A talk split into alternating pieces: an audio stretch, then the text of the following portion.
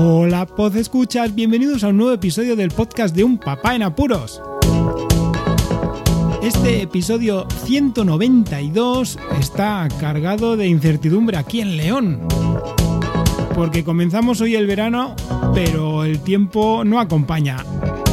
Tenemos 16 grados de máxima y una lluvia intermitente que parece otoño. Comencemos con el podcast. La anécdota de la semana. La anécdota de la semana va dirigida al servicio sanitario de aquí de León y tiene que ver con la revisión de nuestros pequeños de los tres años. Hace más de un mes me llamaron desde pediatría para recordarme que teníamos que pasar la típica revisión y que además les toca la vacuna. Bueno, pues después de quedar cierto día muy cercano a las vacaciones de verano de mucha gente y que yo ya me temía algo que ha pasado y ahora os comento, sí, era el día 1 de julio, pues ya teníamos las agendas más o menos cuadradas cuando justo la semana pasada, día 16, qué casualidades, 15 días antes de esa fecha de nuestra cita con el médico, me llaman desde enfermería, diciéndome la enfermera que es que ella no puede vacunar a los niños porque se coge vacaciones, que deberíamos de cambiar nosotros la cita e ir en otro día por la mañana, porque nosotros teníamos ajustados los horarios para poder ir los dos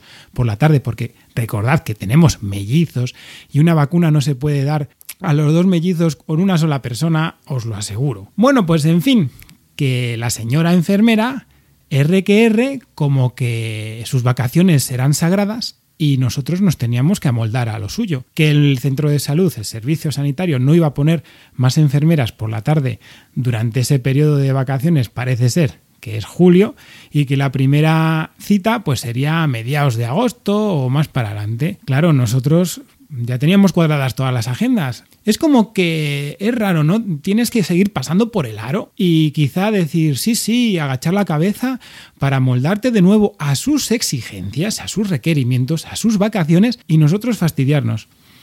Además, la comenté ya que era una vacuna que creo que debería de llamarnos la médico correspondiente para adecuar las pautas de vacunación por si acaso fuese necesario. A ver, nosotros conocemos más o menos el sistema y sabemos también que esta vacunación de los tres años, pues eh, bueno, que se puede retrasar un mes, dos meses, que no pasa nada. Pero claro, sorpresa la mía que me dijo que no, que no, que no hacía falta, que ella nos cambiaba la cita ya para el 2 de septiembre y que la, la médico no tenía que decir nada en este caso. Pues sí tenía que decir, porque justamente me llamó dos días después, diciéndome que había sido ella informada por la enfermera de nuestra situación y que volvía ella a intentar que nosotros cambiásemos de nuevo la idea de pasar por el servicio de pediatría para su revisión y después la vacunación, porque claro, las vacaciones de las enfermeras son sagradas en este caso y no se pueden vacunar.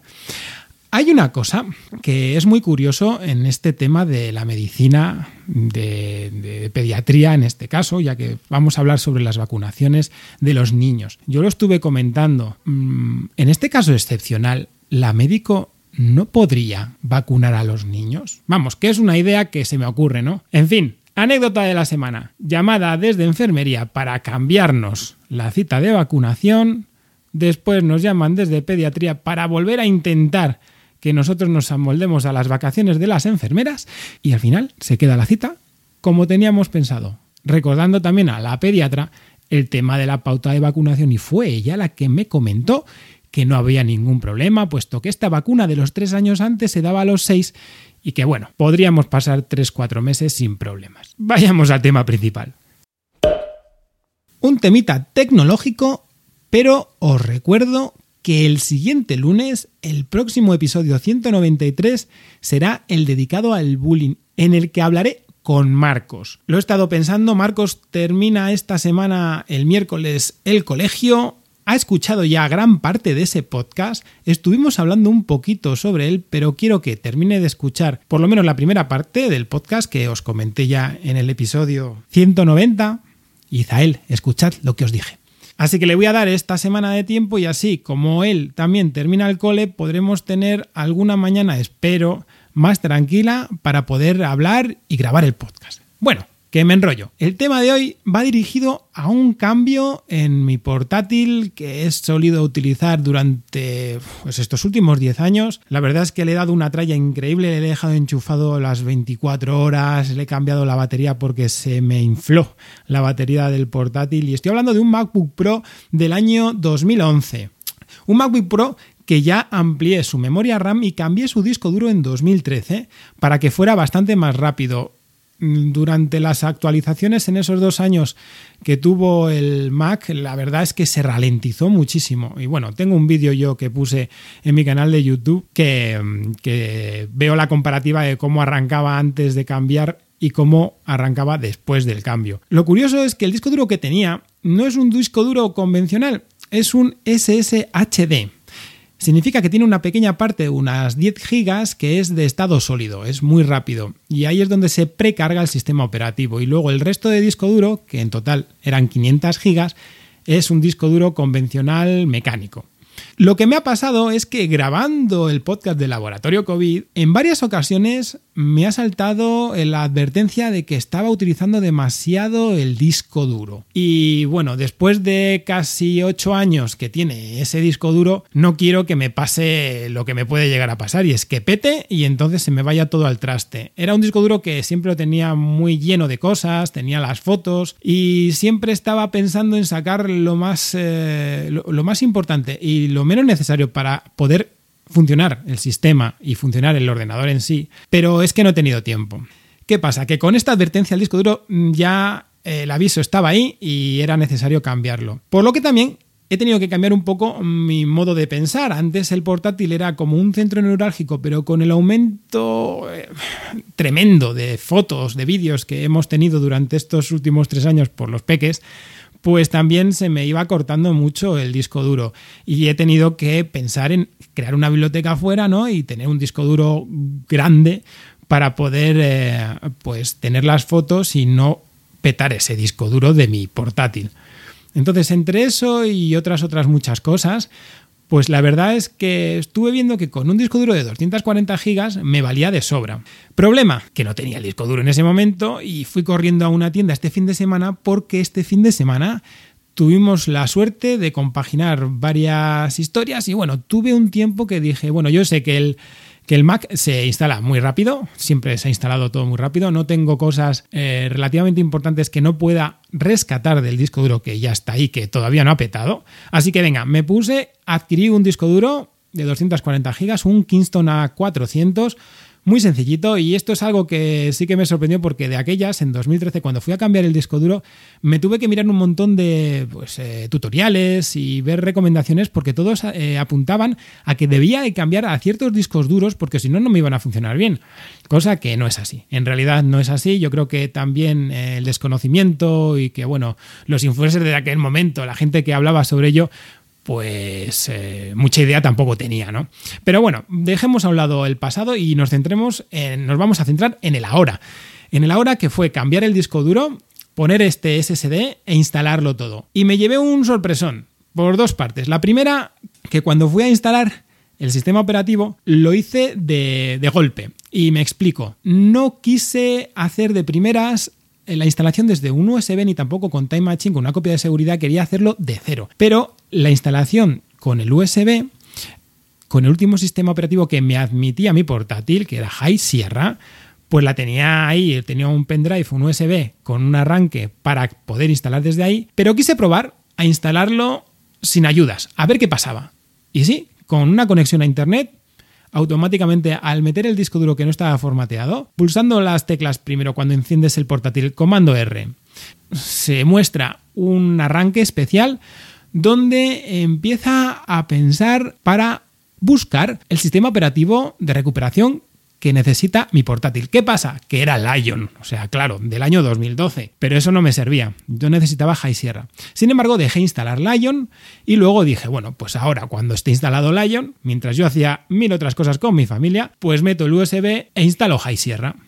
Curiosamente, cuando me metí en la tienda de aplicaciones ¿no? de, de la Mac App Store. Intenté loguearme con mi cuenta de iCloud y tuve un montón de errores, que no me cogía a la cuenta, que tuve que loguearme haciendo caso al código que me mandaban al iPhone. Bueno, en fin, unas cosas rarísimas. Pero bueno, al final accedí y es que en la tienda de aplicaciones pude acceder a todos los sistemas operativos, pero justo los dos últimos pues no estaban ahí, no podía descargármelos. Así que bueno, fui a tirar del USB y sorpresa mía, cuando fui a arrancar, ¿cómo se arranca para arrancar desde el USB? Pues se enciende de nuevo, se reinicia el portátil y se mantiene apretada la tecla Alt Option que tiene el, teclado de los Mac. Pues que cuando fui a comenzar a instalar desde ahí, Paz me dice que algo está mal, que esa copia de seguridad de High Sierra pues está dañada y que no se puede. Así que tuve que echar mano de la ayuda de Apple. Desde la página oficial de Apple, de soporte de Apple, te dan los links, los enlaces de descarga para poder descargarte el sistema operativo que necesitas.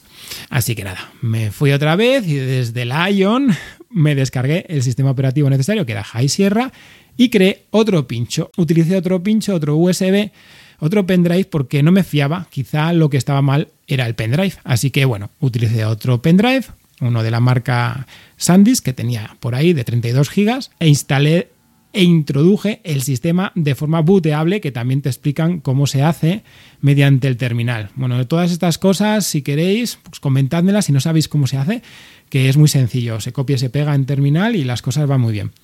Así que después de crear el booteable, el arranque especial con el USB para que pueda instalar High Sierra con la presión de la tecla Alt Option del Mac al arrancar, bueno, pues perfecto, todo fue perfecto. Sí que es verdad que la creación de este USB autoarrancable eh, me llevó bastante tiempo. El terminal estuvo dándole vueltas. Yo creo que, bueno, son 6 gigas ¿no? de información, pero también la velocidad del USB tiene mucho que ver. Y entre que el pendrive no es muy bueno, muy allá en velocidades, y que el MacBook pues, ya tiene sus 10 añitos, pues bueno, hay que tener paciencia. Pero como eso me sobra y que encima hay que hacer un montón de cosas que nunca hago las cosas dirigidas a sentarme y hacerlas, sino que estoy haciendo multitarea pero al saco, pues bueno, no me llevo demasiado tiempo. Que al final pude instalar High Sierra y ahí se quedó la historia, porque tengo que instalar todavía pues mis programitas que necesito. Pero lo que sí que quería quedar plasmado aquí en el, en el podcast es que si se quiere instalar un disco duro SSD con un portátil antiguo, y en este caso un Mac, ¿no? De, ya veis, de hace 10 años,